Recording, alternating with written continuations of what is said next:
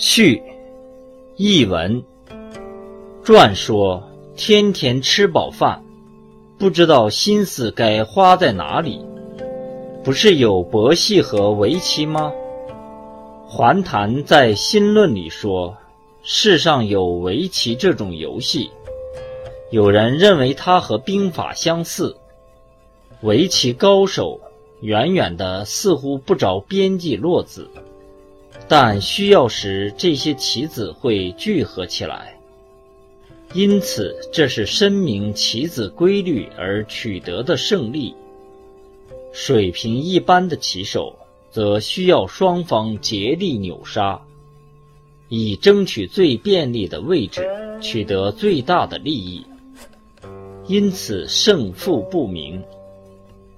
必须等待终局计算棋子的数量，才知道胜负。而初学者只是守住边角，将一颗颗棋子填成方格状，只为了在狭小的区域中求活。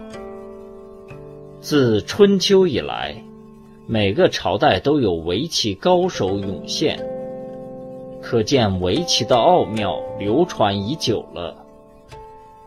现在选取胜败的重点，共分十三篇，其中有些和兵法相合的，也引用在文章中。